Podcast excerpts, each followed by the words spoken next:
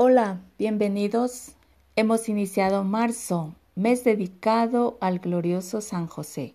Y en este año en que el Papa Francisco lo ha declarado año jubilar dedicado a San José, invitados todos a juntos descubrir tantos gestos positivos y enseñanzas edificantes de tan valioso hombre de Dios.